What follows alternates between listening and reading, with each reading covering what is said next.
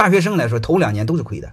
所以你们大学生头两年还是说老板压榨你你们纯粹是胡扯他要你他不开你你就得赶。你们自己没数他们都算出来过。你要知道养一个人成本是非常高的。我不知道你们算过账没有。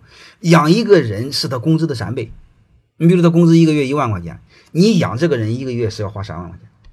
就是这个人给你创造不了三万的业绩你你这个人一定是亏的。